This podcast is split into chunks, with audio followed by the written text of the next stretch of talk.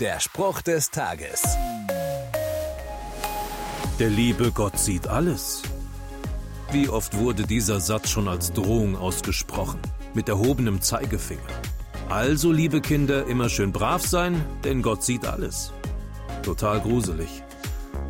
Aber man kann das Ganze auch von einer anderen Seite betrachten, mit dem Blick der Sehnsucht. Sehnsucht, dass Gott all das Elend sieht und hört, das auf dieser Erde geschieht. Wie oft zweifeln wir daran, dass er da noch hinschaut? Aber es ist ihm nicht egal. Die Bibel drückt es so aus. Der das Ohr der Menschen erschaffen hat, sollte er wirklich nicht hören? Und der das Auge gebildet hat, sollte er nicht hinsehen? Also, was auch immer du gerade durchmachst, wo auch immer du bist, Gott sieht dich. Er interessiert sich für dich. Und er liebt dich. Der Spruch des Tages steht in der Bibel. Bibellesen auf bibleserver.com.